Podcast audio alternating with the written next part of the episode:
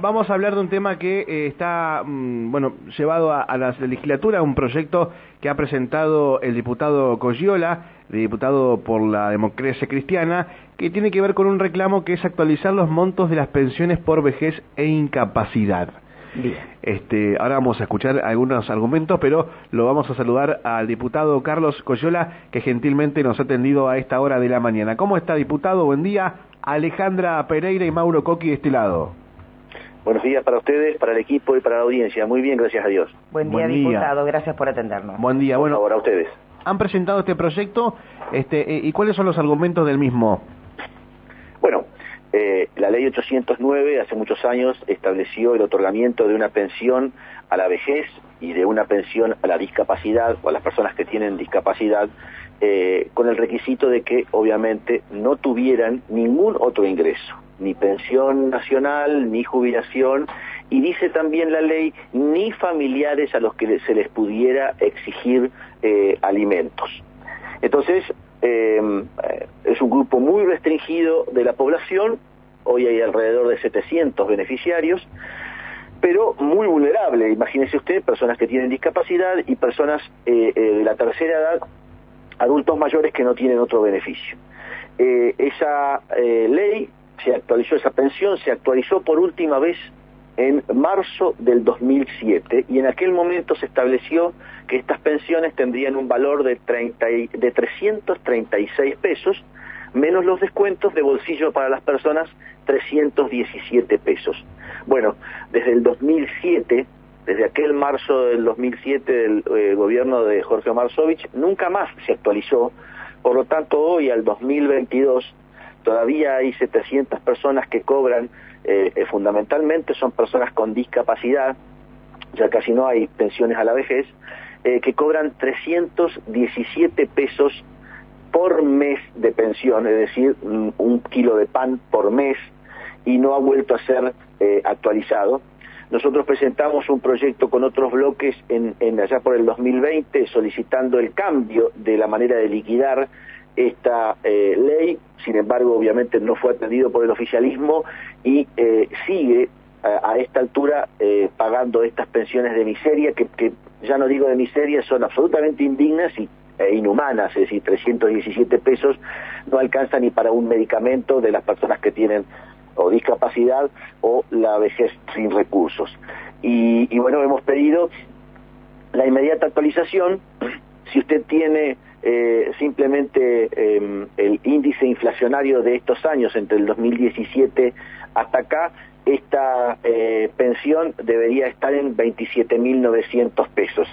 Pues bien, eh, solo se paga 317 pesos. Obviamente tenemos los recibos de algunos beneficiarios, si se puede llamar beneficiarios, que este, registran que están cobrando esta miseria hoy en día. O sea, vamos a pasar en limpio. Hoy un beneficiario, una pensión de por vejez o incapacidad, está cobrando 317 pesos. 317 pesos de bolsillo. Mm. Es una, eh, sinceramente, es inhumano y vuelvo a decir, no puede en ningún momento eh, ponerse eh, la excusa de eh, que no hay fondos. Primero, por dos razones. Primero, porque son 700 y pico de beneficiarios, es decir, que es una población absolutamente vulnerable, pero muy pequeña. Así que eso no registraría en absoluto para el Estado un cimbronazo, ni mucho menos, al contrario. Y lo segundo es que vemos todos los días, ustedes lo han tenido en la radio ahí, eh, eh, inclusive ayer o anteayer creo el propio vicegobernador, hablando del récord de eh, em, fondos ingresados al fondo anticíclico en función de el aumento de las exportaciones de hidrocarburos que está registrando la provincia. Así que tenemos producción récord de petróleo y de gas, tenemos exportación récord de petróleo y de gas y, regalías récord en concepto de petróleo y, gas. Por lo tanto, es imposible argumentar que no existen estos fondos para eh, eh, actualizar estas pensiones, que vuelvo a decir, hoy ya no, no estamos discutiendo si son pocas o no pocas, sino estamos discutiendo que son miserables e inhumanas. Es decir, hoy no les alcanza para comprar un kilo de pan a las personas que registran discapacidad. Bien, ¿esto de qué depende? ¿De, desarrollo social junto a, qué otro ministerio o solamente desarrollo?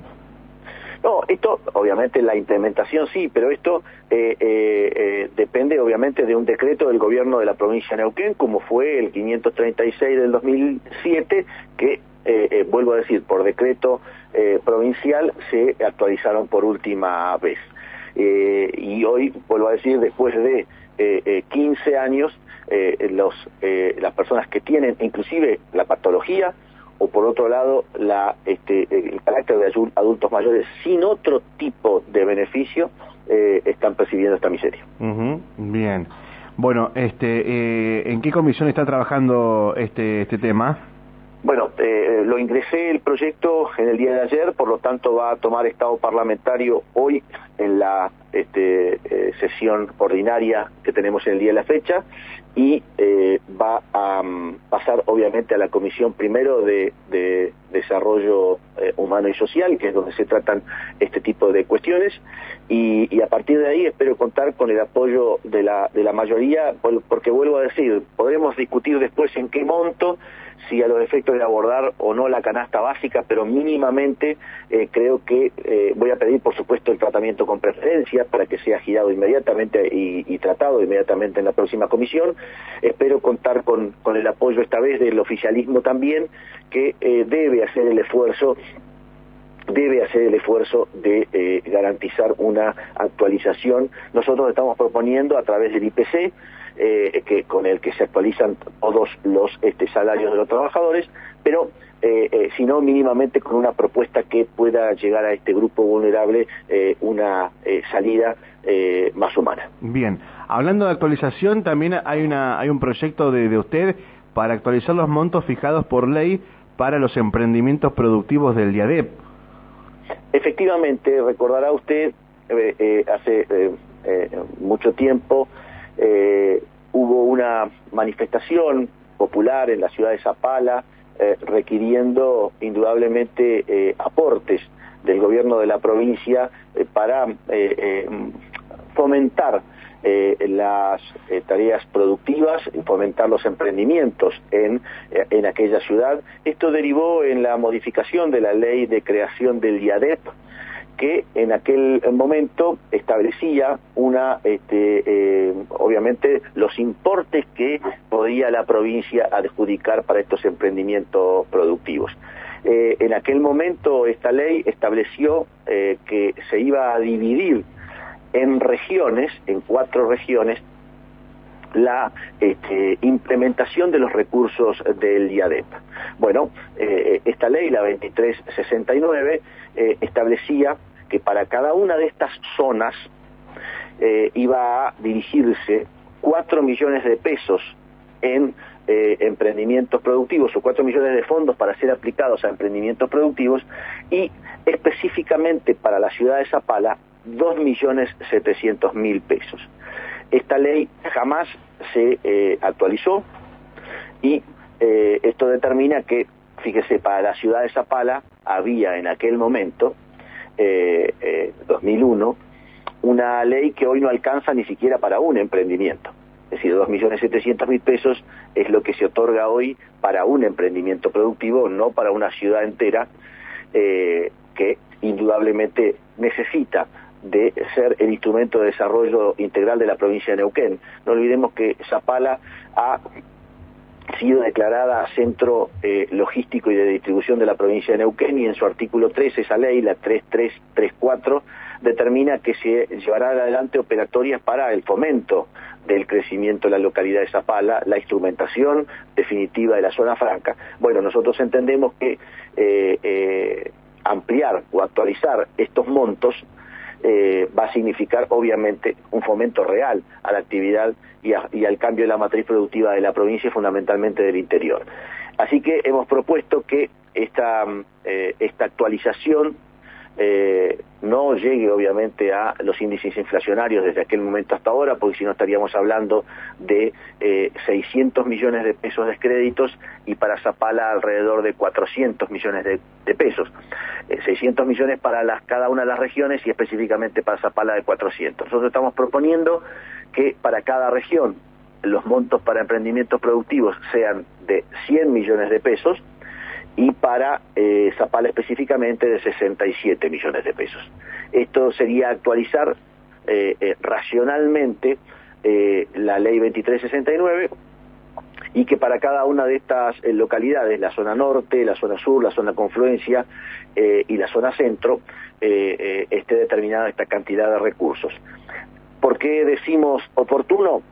Con esto que le explicaba, la sanción de la ley 3334 de eh, Zapala Centro Logístico y justamente por lo que hablábamos recién, un extraordinario nivel de recursos eh, en concepto de regalías hidrocarburíferas que tienen que ser no gastados, sino invertidos en dejar de que la eh, reconversión productiva de la provincia sea un eslogan de campaña y efectivamente apoye emprendimientos productivos que nos van a ayudar a sortear lo que va a ser un cimbronazo importante para las cuentas públicas de la provincia de Neuquén cuando el petróleo no sea protagonista, cuando los recursos fósiles ya no eh, formen parte de la estructura de transporte en el mundo y nosotros vayamos a perder la incidencia tremenda que tienen hoy las regalías en, los ingresos de la provincia de Neuquén. Así que eh, una manera de empezar a recorrer ese camino eh, en serio, no que vuelvo a decir como eslogan de campaña, es que a través de este instrumento valioso que tiene la provincia de Neuquén, que es el IADEP,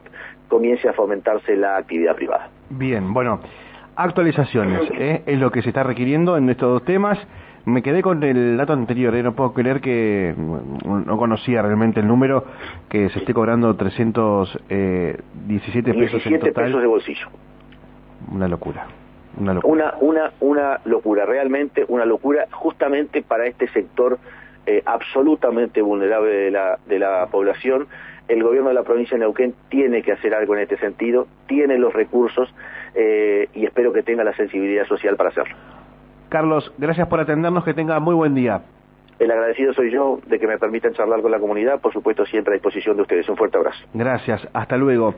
Carlos Coyola, diputado provincial por la democracia cristiana, impulsor de estos proyectos en la legislatura neuquina. Este, reiteramos, la provincia, eh, bueno, el proyecto tiene que ver con la actualización del pago de, de vejez y por discapacidad, actualizar este monto y también eh, con la actualización de la ley 2369 del Fondo del IADEP para Emprendimientos Productivos. Esto es lo que estaba recién mencionando el diputado Coyola.